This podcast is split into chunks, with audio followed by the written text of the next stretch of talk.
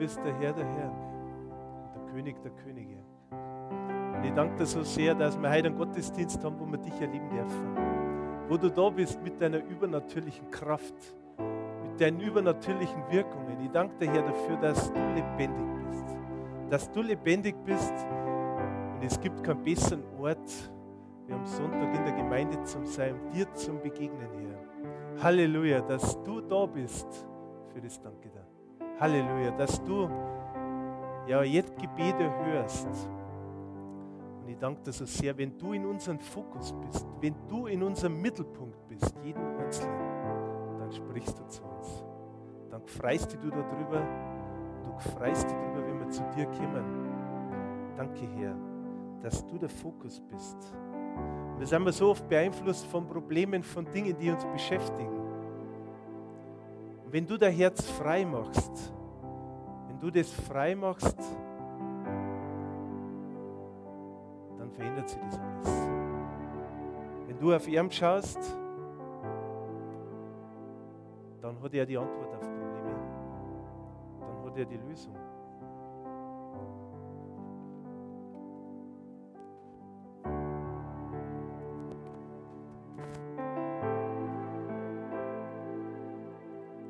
Du hast nicht nur die Lösung, du bist sogar die Lösung. Halleluja. Weil du gut bist. Und lasst uns jetzt in der Anbetungshaltung bleiben. Und ich lese euch eine Schriftstelle vor im 1. Korinther 6, Vers 19 heißt es. Oder habt ihr etwa vergessen, dass euer Körper ein Tempel des Heiligen Geistes ist, den ihr euch wohnt und den euch Gott gegeben hat? Ihr gehört also nicht mehr euch selbst. Der Herr freut sich, Gott freut sich, wenn wir zu ihm kommen, wenn wir uns dessen bewusst sind, dass er in uns lebt. Wenn wir in der, in der Zeit des Lobpreises die Hände heben und zu ihm kommen und ihm in den Fokus stellen, wenn Gott unser Fokus ist, dann beantwortet er Fragen, dann schenkt er Lösungen für Probleme, dann befreit er Dinge, die schon lange in deinem Herzen für ihn erledigt sind, aber die wir uns immer wiederholen. Aber der Herr hat die Lösung. Der hat die Lösung für jedes einzelne Detail in deinem Leben. Lasst uns jetzt halt die Zeit der Predigt genießen, aber auch zuhören und auch wieder ausrichten, dass der Herr der Fokus ist. Dass er der ist, der im Mittelpunkt des Ganzen steht. Halleluja.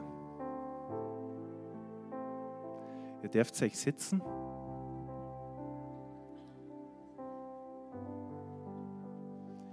Ja, es ist wirklich schön, dass wir heute gemeinsam Gottesdienst feiern und ja, dass Gott da ist. Und dann passieren solche Dinge, wie jetzt gerade einfach waren. Was gibt es Besseres? Einen besseren Ort am Sonntagvormittag wieder da.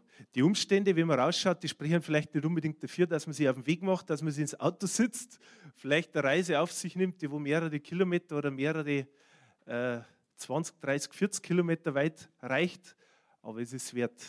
Und ja, er ist noch längst nicht fertig. Und wir haben jetzt eine neue Predigtserie. Wir waren letzte Woche da. Ich darf kurz einmal Handzeichen. Also viele haben den Film gesehen Not a Fan, also nicht ein Fan, sondern es, unsere Predigtserie heißt dann Not a Fan, also nicht ein Fan. Es geht um Nachfolge. Und Nachfolge ist ganz was anderes, wie das, was, was Fans nur machen.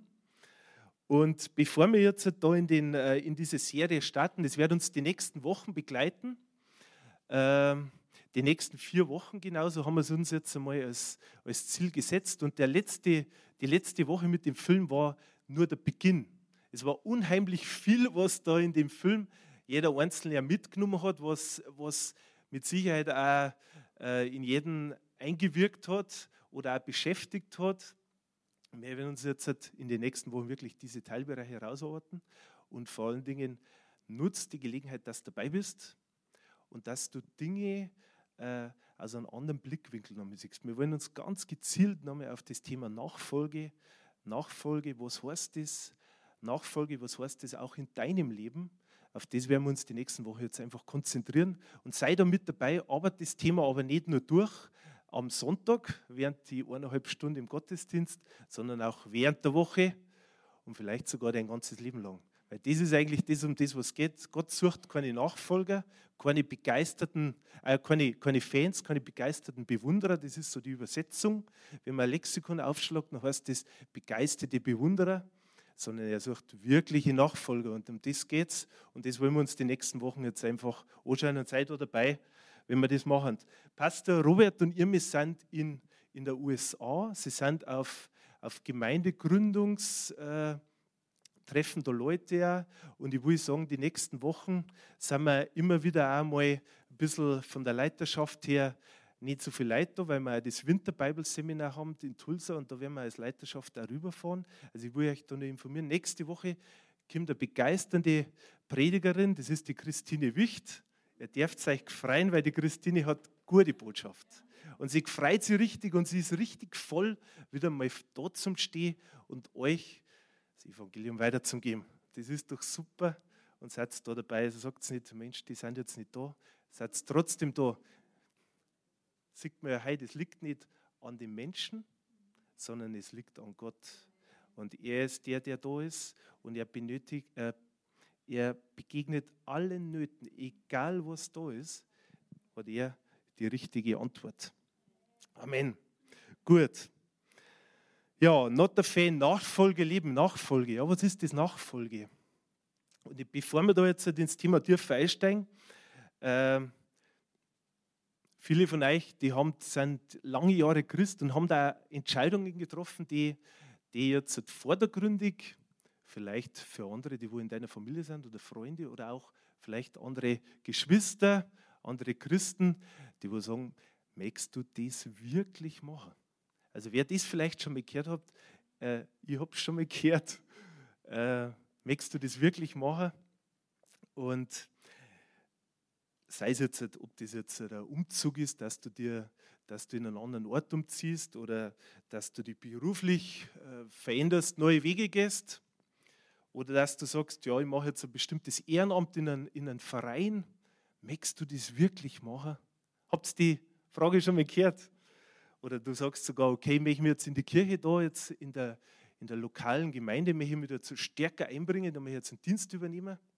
Sagt der andere vielleicht, ah, ja Mensch, und vielleicht sogar in der Familie, möchtest du das wirklich machen? Du hast eh schon keine Zeit mehr, gell? Ja, und die Fragenden, die wo das solche Fragen stellen, die meinen sie ja nicht wirklich böse. Also kann man jetzt nicht sagen, dass das, dass das böse gemeint ist.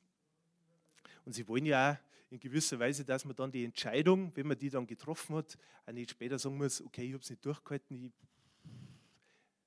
die möchten das Beste für dich, indem dass, ihr, dass du die Entscheidung später dann auch nicht bereust irgendwann. Gell? Und diese Fragen, die da gestellt werden, sind durchaus auch legitim. Bei mir war es so, dass diese Frage auch gestellt worden ist, wie ich dann eine Entscheidung getroffen habe, dass ich Bibelschule mache. Eigentlich haben viele Umstände dagegen gesprochen, das zu machen. Im Natürlichen hat es wenig Sinn gemacht, aber doch hat es Sinn gemacht, das war total wichtig. Und da gibt es viele Entscheidungen. Ich habe eigentlich nur im, im, geistlichen Entscheidungen, aber auch im natürlichen Entscheidungen, die einfach, die einfach wichtig sind. Weil wenn du heute eine Entscheidung triffst, dann bedeutet das immer eine Veränderung. Das heißt, wenn ich auf Nacht jetzt am Fernseher nicht einschalte, weil ich sage, ich möchte lieber was lesen, ein vernünftiges Buch oder die Bibel lesen, dann ist das eine Entscheidung, die auf der einen Seite das beeinflusst, dass der Fernseher ausbleibt und auf der anderen Seite dazu führt, dass du was anderes machst. Und es sind viele kleine Entscheidungen, die immer Auswirkungen haben auf, auf den Zeitplan. Ja, und äh, Entscheidungen sind wichtig. Und manchmal gehört aber auch ein gewisser Zweifel dazu. Zweifel sind nicht immer nur schlecht oder äh, ja, das Allerschlimmste, sondern Zweifel gehören auch dazu, äh, dass man manchmal in einer Entscheidung im Glauben fester wird. Dass man sagt, Mensch, du, das möchte ich jetzt erzählen und da gehe ich jetzt aber durch. Und ich habe viele Zweifel gehabt zu bestimmten Themen und die haben sie dann auf dem Weg während des Gehens, ist das besser geworden. Da sind diese Zweifel irgendwann waren weg. Und Gott ist keiner, der, der uns diese Zweifel nährt, sondern der, der, der macht eher die andere Seite, der macht das stärker, dass er dich unterstützt auf dem Weg, wenn du unterwegs bist, um, um diese Entscheidung, die du für ihn getroffen hast, da auch langfristig so zu stärken, dass du nicht irgendwann sagen musst, Mensch, das war ein Riesenfehler, das hätte ich so nicht tun sollen.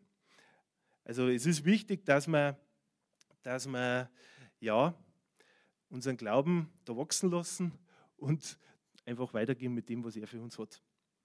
Und wenn man jetzt einmal die Simon und Andreas so schaut, äh, die Jünger Jesu, die hat einfach nur getroffen, Jesus, und hat gesagt, kommt und folgt mir nach. was haben sie gemacht?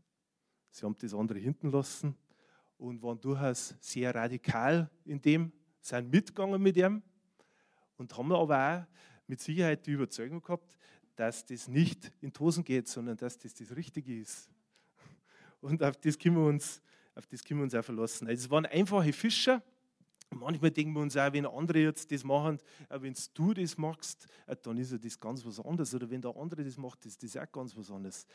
Jeder Einzelne hat seine Herausforderungen und für jeden Einzelnen ist das immer wieder Überwindung. Und mir gefällt einfach, das sind einfache Leute, die sich Jesus gesucht hat, keine Studierten, keine besonders intelligenten oder sie waren mit Sicherheit auch intelligent, das möchte ich jetzt nicht absprechen, aber aber diese Clusterung, die wir Menschen manchmal machen für den Punkt der Nachfolge, wer bereit ist für Nachfolge, ist eine ganz andere, wie Jesus das sieht.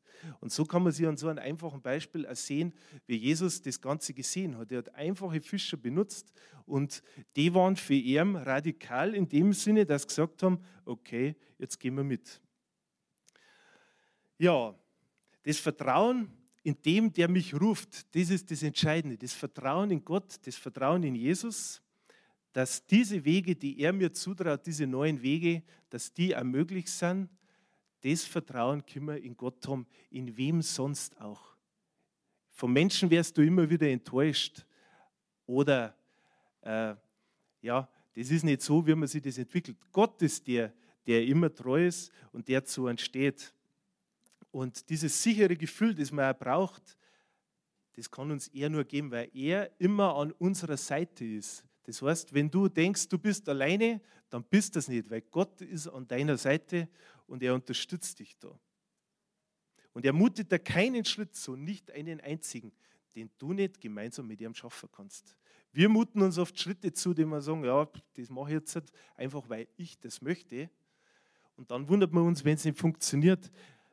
Vielleicht hat aber Gott nicht gesagt, du sollst den Schritt machen, sondern das war einfach dein persönlicher Wunsch. Aber wenn Gott zu dir spricht und sagt, mach das und es schaut noch so unmöglich aus, dann ist es möglich, weil er mit dir ist und du kannst dich auf ihn verlassen. Und es war ja so bei Andreas und Simon, die haben das gespürt. Die haben das gespürt, dass dieser Weg der richtige ist, dass dieser Weg der ist, der, äh, der, sie, ja, der sie einfach weiterbringt. Das hat sie begeistert, mit Jesus mitzugehen. Und die haben da das Gefühl gehabt, dass sie das in ihr Leben bereichert, nicht verschlechtert, sondern bereichert. Weil wir haben oft, äh, wenn uns was kostet, dann haben wir immer das Bild, oh, das wäre alles schlechter. Nein, die haben das Bild gehabt, das wäre alles besser. Deswegen sind sie mitgegangen. Und diesen richtigen Fokus müsste man da haben. Und ich möchte euch wirklich in diesen Wochen dem Mut schenken, neue Aufbrüche zu machen, neue Wege zu gehen, mit Begeisterung und nicht mit einem, nicht mit einem schlechten, sondern mit einem super Gefühl, weil er der ist, der gute Wege für, jeden Einzelnen von uns hat. Und das werden wir uns heute mal, heute mal anschauen oder die nächsten Wochen. Und wenn, wenn wir alle, wir alle, die wo wir heute beieinander sind, diese Schritte machen, wenn wir als Gemeinde jeder einzelne Schritte geht, was meinst du, was sie da tut? Da tut sie wirklich was da geht was. Das wird dich verändern, das wird dein Umfeld verändern und das wird aber auch deine Gemeinde verändern, weil wir sind nicht nur die Gemeinde, sondern wir alle sind Gemeinde. Gell? Nicht nur die, die wo da hervorn stehen, da geht dann die Gemeinde los. Ich sage eher, da geht die Gemeinde los. Also bei jedem Einzelnen geht die Gemeinde los, weil wir alle Reich Gottes bauen da in Trostberg und nichts anderes nicht. Gell? Gut, Seid ihr bereit dafür? Gut. Ja, Fans, Fans. Ich habe gesagt, leidenschaftliche Bewunderer sind Fans. Gell? Und wenn man da äh, mal viele anschaut, jetzt bleibe ich einfach mal bei Christen, dann ist man äh, dann, dann denkt man, ja, ich komme jeden Sonntag an Gottesdienst und ich bete sogar mit. Ja, und ich habe sogar, hab sogar, hab sogar am Auto draußen, habe ich sogar einen Fisch hinten drum. Das ist wirklich, aber das ist alles noch nicht Nachfolger. Das ist alles einmal, das ist alles noch in der Kategorie Fans. Das machen, das machen sogar die Fans. Und wenn man an Fans denkt, dann hat man, also bei mir läuft halt dann ein Bild ab, da bin ich dann im Fußballstadion, sehe ich dann die große Übertragung und da sind dann 70.000 Leute, bei den Bayern 75.000, jetzt haben sie noch ein bisschen mehr Zuschauer drin, 75.000 begeisterte Zuschauer, die feuern dann ihre Mannschaft an und sind richtig begeistert und aber irgendwie ist das ganz was anderes. Das ist wirklich ganz was anderes von dem, was Gott für Vorstellung von dem Ganzen hat. Und ich sage euch ja warum. Weil viele Fans im Fußballstadion, man nimmt das immer gerne als Beispiel her. Du kannst da was anderes nehmen, du kannst ein Autorennen nehmen oder was weiß ich, ein Golfturnier oder egal was. Es gibt da begeisterte Anhänger, gibt es ja in jedem Bereich. Ob das jetzt für äh, sportliche Themen ist, sei es aber das genauso für irgendwelche andere Themen. In jedem Lebensbereich gibt es Fans, die mit, äh, mit den Leuten unterwegs sind. Ja, gut. Aber wenn man jetzt am Fußball bleibt, dann äh, gibt es da verschiedenste Beispiele und da sieht man sehr deutlich, wie schnell sich die Zeit da ändert. Jetzt, wenn man da nochmal hernimmt, ich bin jetzt ein Bayern-Anhänger, ich bin ein Bayern-Fan, wirklich, bin begeistert von dieser Mannschaft, muss ich euch sagen, ihr wisst es eh schon, aber ich bin, bin nicht nur Fan seit äh, 2014, wo es dann das Triple gewonnen haben, oder 2013 was? 2013 was? Ich schon wieder. 2013 haben es drei Pokale gewonnen, die größten Titel, die man in Deutschland gewinnen kann. Meisterschaft, DFB-Pokal und die Champions League. Das haben sie alles gewonnen. Meine Freude für die Bayern, die geht schon zurück, seit ich ein kleiner Bub war. 1900, was weiß ich, 70 bin ich geboren, seit ich mich erinnern kann. Am Beckenbau war ich nicht mehr aktiv, aber dann 1977, glaube ich, war die erste Begegnung. Und wenn man das so anschaut, das wird auch immer so bleiben. Das wird immer so bleiben, wie wer. Und wenn sie in die zweite Liga absteigen, die Bayern sind mein Verein. Aber es ist einfach was anderes, wenn ich das wirklich sage, was, was ist Nachfolge. Dann sage ich mir, nein, die Bayern sind jetzt nicht das Thema Nachfolge für mich. Ich werde jetzt denen nicht nachreisen, das werde ich jetzt nicht machen. Sie sind mir wichtig. Wenn sie jetzt am Samstag verlieren, dann geht für mich die Welt nicht unter. Wirklich nicht. Aber äh, im Punkt der Fan sein gibt es auch die zweite Seite. Es gibt Fans, die, die sehr stark mit dem Verein mitleiden und, und ja, einfach auch sagen, okay, das ist mein Verein. Jetzt, wenn ich an Dortmund denke, der Klopp war gestern der Allerhexte und letzte Woche habe ich in der Zeitung gelesen, jetzt hat er doch sehr viele Spiele verloren und die Fans stellen sich gegen Klopp. Also die Fans haben sich abgewandt vom Trainer. so sind Fans. Wenn es gut läuft, super, super, super. Oh, Halleluja, allerbeste. Und wenn es dann einmal nicht so gut ausgeht, dann ist er der allerletzte. Und dann soll er eigentlich weg, weil er alles nur, und die ganzen Diskussionen sind ja bitterböse, bitterböse. Es ist ja nicht nur der Jubel im Stadion. Der Jubel im Stadion schlägt er innerhalb von 70 Minuten, wenn es nicht läuft, in die größte, in die größte Ablehnung um. Das heißt, bis dahin, dass sie die Fans dann ablehnen oder dann abwenden vom, vom Training. Genauso war es bei, ein, bei einem großartigen Spieler vom FC Bayern, beim, beim Robben, der war ein genialer Fußballer, aber er hat nur einen Fehler gemacht, 2012 oder drei entscheidende Elfmeter verloren, verschossen. Und das hat dazu geführt, dass er das ganze Stadion in der Vorbereitung 2013 gegen diesen Spieler aufgelehnt hat und auspfiffen hat, wie er gekommen ist. Und jetzt, jetzt ist er natürlich schon wieder der Hextige, weil jetzt hat er natürlich, hm, er ist einfach ein sehr guter Spieler. Aber das ist die Frage, wie verhalten wir uns teilweise gegenüber dem Ganzen? Wie verhalten wir uns mir? Wenn Gott unser, unsere Dinge erfüllt, wo wir uns so vorstellen, super, super, super, dann holen wir die Flagge raus und dann, dann schreiben wir alle Hurra, Hurra, Hurra. Und wenn es dann nicht so läuft, wie wir uns das vorstellen, wie unser Wunsch ist, wie unsere Vorstellung von dem Ganzen ist, wie wir wollen, dass das Ganze funktioniert, dann sind wir ganz schnell dabei, du, äh, wirklich nicht. Wirklich nicht. Also Jesus, ich liebe dich über alles, aber in dem Punkt, du, also.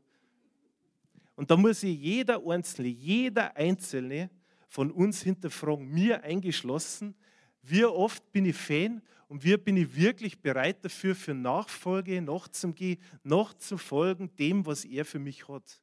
Oder bin ich dann genauso so gut oder schlecht wie die Fans im Stadion? Und der Vergleich, der mit Fußball, der hinkt in gewisser Weise, aber die Auswirkungen oder das, was man oft sieht, ist das Gleiche. Wir bringen es halt oftmals ein bisschen heiliger rüber. Aber das, was wir meinen, ist in dem Sinne nichts anderes. Gut.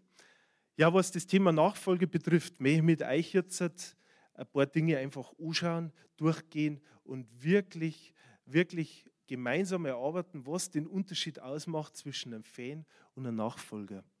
Und lasst uns da jetzt gemeinsam aufschlagen im Johannesevangelium. Waren wir heute schon im Kapitel 5 und jetzt gehen wir ins 6.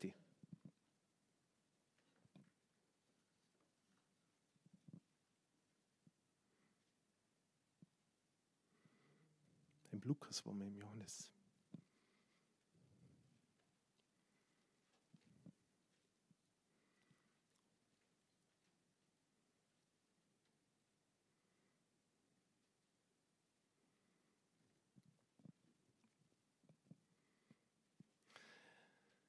Ja, und da geht es ähm, um die Speisung der 5000. Also es waren mehr als 5000 Menschen unterwegs.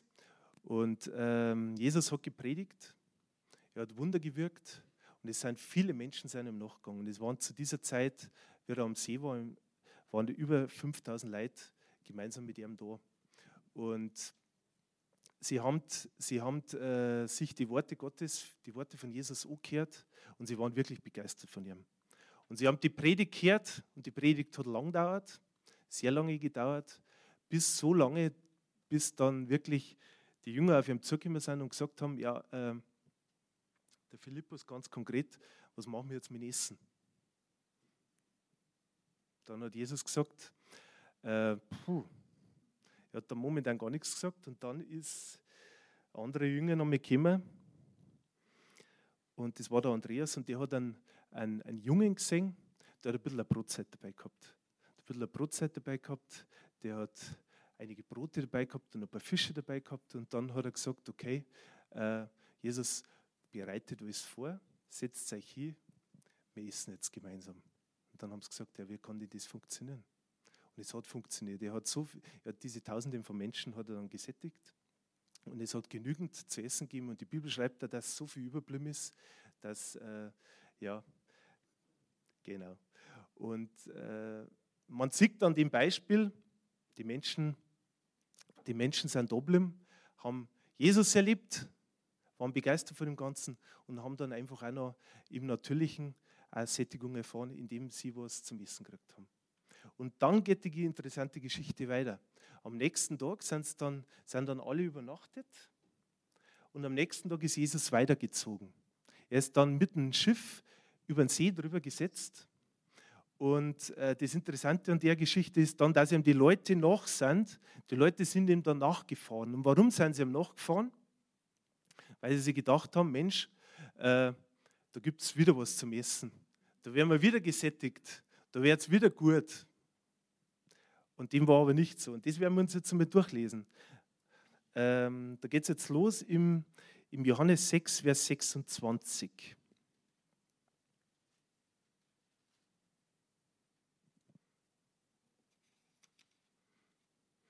Jesus antwortete ihnen und sprach,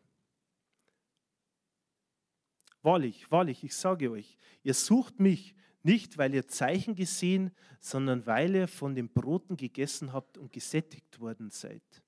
Wirket nicht die, für die Speise, die vergeht, sondern für die Speise, die da bleibt ins ewige Leben, welche der Sohn des Menschen euch geben wird. Denn diesen hat der Vater Gott versiegelt.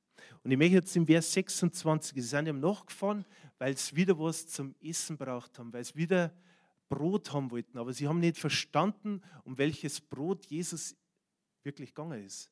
Es ist ihm um das Brot gegangen, dass sie das erkennen, was eigentlich wirklich wichtig ist. Und sie, ihnen ist mehr um das Natürliche gegangen. Und wenn man dann im Vers 35 weiterliest, und da bleiben wir jetzt dabei, jetzt nehmen wir mal die, die Schlacht der 2000, weil die haben wir da jetzt, gell? damit da jeder mitlesen kann. Jesus aber sprach zu ihnen, ich bin das Brot des Lebens. Wer zu mir kommt, dem wird nicht hungern. Und wer an mich glaubt, dem wird niemals dürsten. Und das ist das, was wirklich geht. Ich bin das Brot des Lebens. Er sagt, er ist das Brot des Lebens. Wer zu mir kommt, dem wird nicht hungern. Und wer an mich glaubt, dem wird niemals dürsten. Ja, und wie haben sie dann die Jünger verhalten? Wie haben sie sie verhalten? Wir, das, was sie wollten, nicht eingetroffen ist. Was haben sie dann gemacht, die ganzen Menschen? Sind sie bei ihm geblieben? Sind sie mit mit ihm gegangen? Weil er war ja das Brot des Lebens. Oder haben sie gesagt, hm, wenn das so ist, dann kehre ich um und mache wieder mein Ding. Und so haben sie es dann auch gemacht. Sie sind umgekehrt und wenige sind nur weggegangen mit ihm. Und das können wir lesen im Vers 66 bis 69. Und das möchte ich jetzt mit euch gemeinsam einnehmen. Nach dieser Rede wandten sich viele, die ihm gefolgt waren, von Jesus ab und gingen nicht mehr mit ihm. Da fragte Jesus seine zwölf Jünger, wollt ihr auch weggehen und mich verlassen?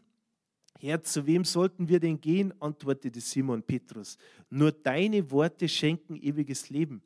Wir glauben und haben erkannt, dass du von Gott kommst und zu Gott gehörst.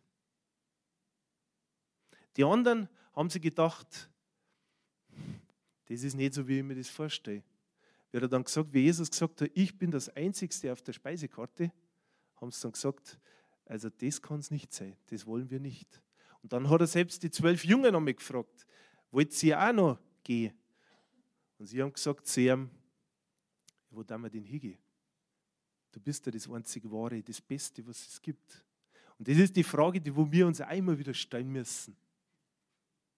Sagen wir mir, okay, äh, da gibt es Bereiche, da, da darfst du mit hin und andere Bereiche halt nicht. Und ihm geht es wirklich um Nachfolge. Ihm geht es nicht um, wie viele Menschen da ihm nachgehen.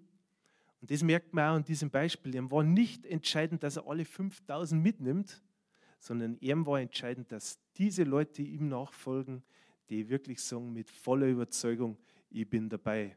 Ja, der, er hat gesagt, normalerweise würde man ja sagen, wenn ich jetzt eine Gemeinde habe mit 5000 Leuten, dann muss ich doch machen, dass die 5000, dass die da bleiben. Und, und er war dort ganz entschieden und hat die, die Menschen so angesprochen, dass viele gesagt haben, so jetzt, ich gehe wieder. Er hat, er hat nicht Wert gelegt auf, auf Zahlen, auf möglichst viele Menschen, die ihm da folgen, sondern hat auf, auf Qualität gesetzt. Er hat auf sich die Menschen ausgesucht, die wirklich von Herzen gesagt haben, ich bin dabei. Und das ist wirklich die Nachfolge, die Jesus liebt. Das ist das, um das, was wirklich geht.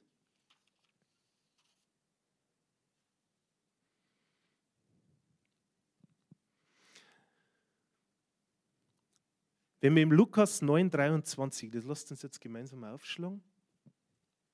Lukas 9, 23. Er sprach aber zu allen, wenn jemand mir nachkommen will, so verleugne er sich selbst und nehme sein Kreuz auf sich täglich und folge mir nach. Also das heißt, das ist kein Leben, das nur äh, von, von Sonnenschein und von äh, angenehmen Gerüchen und, und alles, was man so im Bild des Wunderbaren hat, begleitet ist, sondern ist eine tägliche Herausforderung, eine tägliche Entscheidung, ein tägliches, ja, sich selber verleugnen und das Kreuz auf sich nehmen. Das ist wenn man das im Alten Bund anschaut, was das Kreuz für Bedeutung gehabt hat, dann ist das äh, ein Beispiel, wo Jesus einfach das, was Jesus gebraucht hat, für was das, was nicht angenehm ist, sondern das Kreuz war eins der, für uns ist das Kreuz heute so, mei, das ist halt ein Kreuz, gell, das hängt da irgendwo schön drin und so, aber für, das, für die Menschen früher hat das eine ganz andere Bedeutung gehabt. Also wenn man sich das vom Zeitkontext her anschaut, dann ist das die Bedeutung des Kreuzes äh, eine ganz andere Bedeutung, wie wir das manchmal für unsere Augen heute haben. Und das Kreuz auf sich zu nehmen und ihm nachzufolgen, das war, das war verbunden mit, nicht nur ein paar Änderungen, die wo mal okay sind, sondern das sind eine Lebensveränderung, eine komplette Veränderung des ganzen Lebens, das Leben komplett auf den Kopf stellt. So war das. Nicht nur ein paar kleine Reparaturen oder äh, ja, so wie am Auto, mei, da biegen wir da ein bisschen Tun raus und vielleicht ein paar neue Zierkappen rum, äh, sondern das war ein komplettes, vollständige Überholung, also komplett wieder Neuherstellung. Und, oder wenn man am Haus denkt, nicht nur ein bisschen Deko, da wo man da ein bisschen was reinstellt und, und da ein bisschen was rumbaut und da vielleicht ein bisschen was aufhängt, sondern das ist eine, äh, eine komplette Umgestaltung, was das Ganze heißt. Und das Gute an dem Ganzen, das Coole an dem Ganzen ist einfach, äh, so er uns einfach Schriftstellen gegeben hat, die die Nachfolge ja bestätigen, so, so ist ja immer Verheißung mit drin. Das heißt, wenn ihr jetzt in Jeremia 29,11 liest, denn ich weiß, was für Gedanken ich über euch habe, spricht der Herr. Gedanken des Friedens und nicht des Unheils, um euch eine Zukunft und eine Hoffnung zu geben. Wenn ihr an das Zitat vom Film zurückdenkt, da gibt es auch so ein Zitat, was im Film äh, einfach war. Da war jemand, der, der halt einfach am Sonntag einmal im Gottesdienst war und er ist dann irgendwann nicht mehr hingegangen in den Gottesdienst, weil er halt äh, das Gefühl gehabt hat oder dass er persönlich angesprochen worden ist von dem Ganzen. Es hat ihm irgendwie nicht gut, dass er so persönlich in seiner Ding da verändert worden war. Also man hat oft den Eindruck, die Predigt, die war jetzt genau für mich. So geht es mir oft und so geht es uns wahrscheinlich irgendwie alle. Aber das ist auch, wie Gott einfach durch die Menschen, die wo er vorne stehen, einfach auch spricht zu dir und zu deinem Herzen.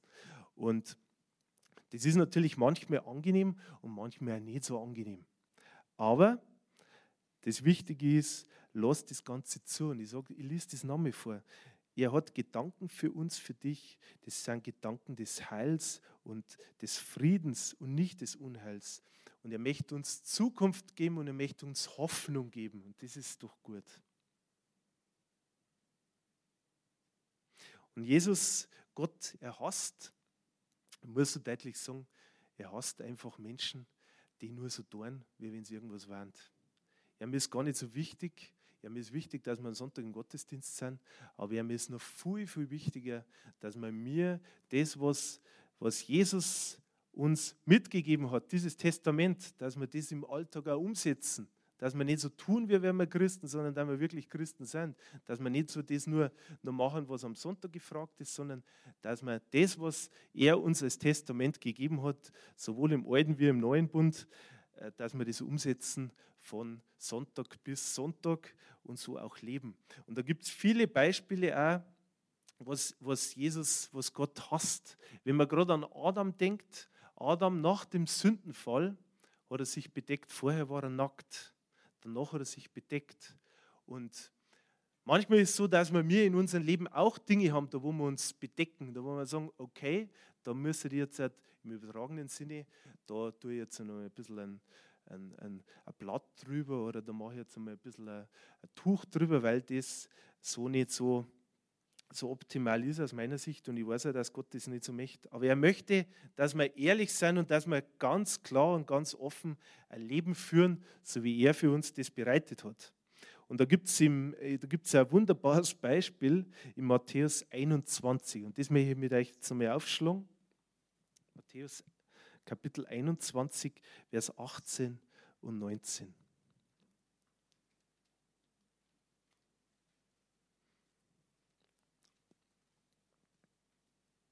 Und da geht es um den unfruchtbaren Feigenbaum. Als er aber früh am Morgen in die Stadt zurückkehrte, hatte er Hunger. Und als er einen einzigen einzelnen Feigenbaum am Weg sah, ging er zu ihm hin und fand nichts daran als nur Blätter. Da sprach er zu ihm, nun soll von dir keine Frucht mehr kommen in Ewigkeit und auf der Stelle verdorrte der Feigenbaum. Und so ist es, wenn der Menschen sieht, da Jesus, die, äh, ja, er hasst es einfach, wenn man so tut wie irgendwas und das nicht ist. So wie er den Feigenbaum, der hat keine Feigen gehabt, da war nichts dran, da war keine Frucht dran, dann hat er den Feigenbaum verdorrt oder verdorren lassen. Das heißt, im übertragenen Sinne, Er möchte, dass das, was wir mir uns, ja, was er in uns gelegt hat, was er für uns gemacht hat, dass wir das für uns erkennen und dann das auch tun. Nicht, dass wir so sind wie der Feigenbaum, der zwar schön ausschaut wie ein schöner Feigenbaum, aber keine Frucht tragt, keine Frucht nicht bringt. Und er mag, er mag keine Heuchler nicht, er möchte einfach Leute, die ehrlich sind und die echt sind. Ja, und das ist so, wie Jesus das Ganze, das Ganze ja sieht.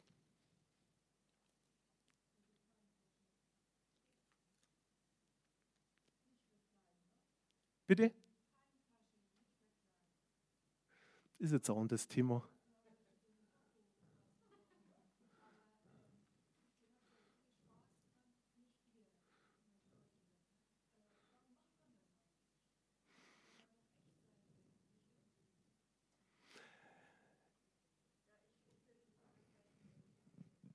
Gestern war ein großes Fest in Trostberg. Gell?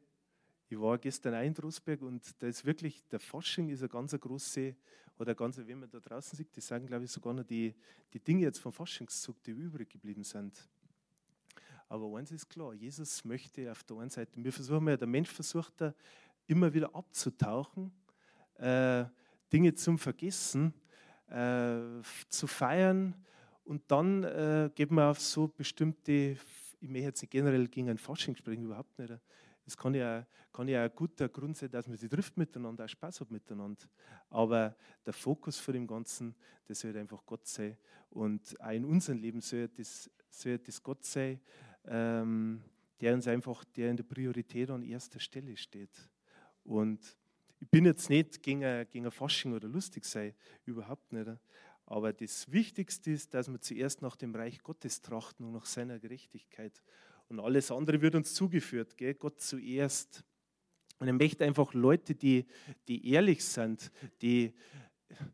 Es passt halt nicht, wenn ich jetzt einen Faschingszug gehe und, und dann mich dann äh, gleich durch nicht der Welt an, äh, mich da das Gleiche mache, äh, wie Sie sagen, wie jeder andere, der dann da was trinkt, da was trinkt, da was trinkt, sondern entscheidend ist, dass wir auch da ehrlich sind und echt sind.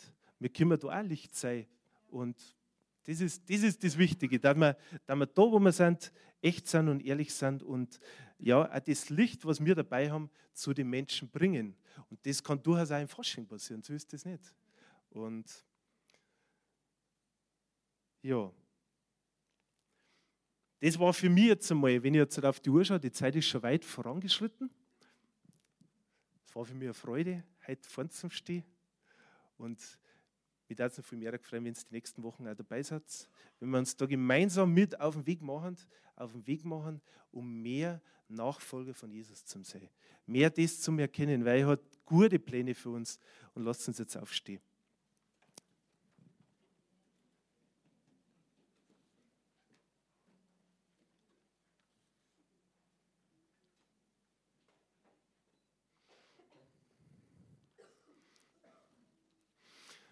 Ja, Halleluja, Herr. Lasst uns die Augen jetzt schließen und lasst uns gemeinsam auch nochmal beten. Zu Gott können wir eher mal da in dem Punkt nochmal ja, in den Fokus stellen. Danke, Herr, dass du uns zu Nachfolgern berufen hast, nicht zu Fans, zu Nachfolgern. Danke, Herr, dass du, dass du, auch wenn wir manchmal untreu sind und unsere Eigenwege gehen, so bist du doch der, der immer treu ist, weil du kannst nicht anders. Du bist der, der das Ein und Alles ist. Und das ist eines von den von die größten Erkenntnissen, die wir als Christen auch noch haben können. Danke, Herr, dass das du immer gut meinst mit uns. Gut meinst mit uns. Und wenn wir mit Situationen unzufrieden sind, so meinst du doch mit, gut mit uns. Du hast Pläne des Heils und nicht des Unheils. Du möchtest uns Hoffnung geben. Du möchtest unseren Glauben stärken, Herr. Halleluja. Lob und Ehre sei dir. Du bist der König der Könige, der Herr der Herren. Lass uns wachsen, wachsen, viel mehr so sein, wie du bist. Du bist der Herr. Und du hast gute Pläne für jeden Einzelnen. Gute Pläne. Danke, Herr. Lass uns die Schritte gehen. Und lass uns die Bereitschaft, Bereitschaft, dir nachzufolgen, auch das Kreuz aufzunehmen für dich. Lass uns bereit sein dafür. Danke, Herr, dass du zu jedem Einzelnen immer mehr sprichst in den kommenden Wochen dass wir Zeiten haben im Gebet, wo du, wo du, wo du da bist, wo du Fragen beantwortest. Halleluja. Lass es eine besondere Zeit sein, die ein Wachstum bringt in der Gemeinde, aber nicht durch das, dass man ja, dass jeder einzelne Wachstum erlebt und aus diesem Wachstum heraus Menschen erreicht werden.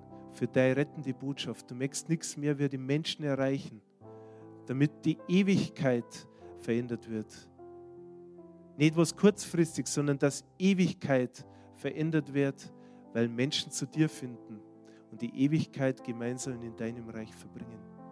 Danke, Herr, dafür, dass wir mir das auch mit unterstützen dürfen, dass du uns mit allem ausgestattet haben, was wir brauchen. Und wenn wir uns manchmal schwach fühlen und so bist du der, der uns angenommen hat, so wie wir sind. Herr, du bist so gut. Ich danke dir so sehr dafür. Dass wir besondere Zeiten mit dir erleben dürfen. Wenn du heute noch Gebet brauchst, dann kannst du noch einen Gottesdienst einer noch fahren kommen. Wir werden uns jetzt, wir lassen uns jetzt nochmal ja, aufstehen und nicht nur körperlich aufstehen, sondern am Herzen aufstehen. Weil du kannst mit dem Herzen sitzen bleiben, aber steh mit dem Herzen auf und bett mit aller Kraft und Entschiedenheit und Entschlossenheit zu Gott. Wenn wir jetzt nochmal das letzte Lied gemeinsam singen. Weil das letzte Lied, lass es wirklich ein, eine Entscheidung sein, um Jesus nachzufolgen. Um Jesus Priorität zu geben. Nach dem Lied werden wir uns, werden wir uns noch ein kleines Video anschauen. Und ich wünsche euch ja gute Wochen, gesegnete Wochen. Ja, und ich bete dafür, dass du die Herzen der Menschen berührst in dieser Zeit. Dass du Veränderung schenkst, die bleibt. Nicht kurzfristig, sondern die bleibt. Weil du bist an bleibender Veränderung interessiert. Nicht an kurzfristigen Jubel, sondern an langfristiger Veränderung. Amen. Ich danke dir, Jesus, dass deine Güte war die den Preis bezahlte und mich errettet hat. Ich danke dir, Jesus, dass es deine Gnade war, die die Sünde aller Welt auf die Schulter nahm.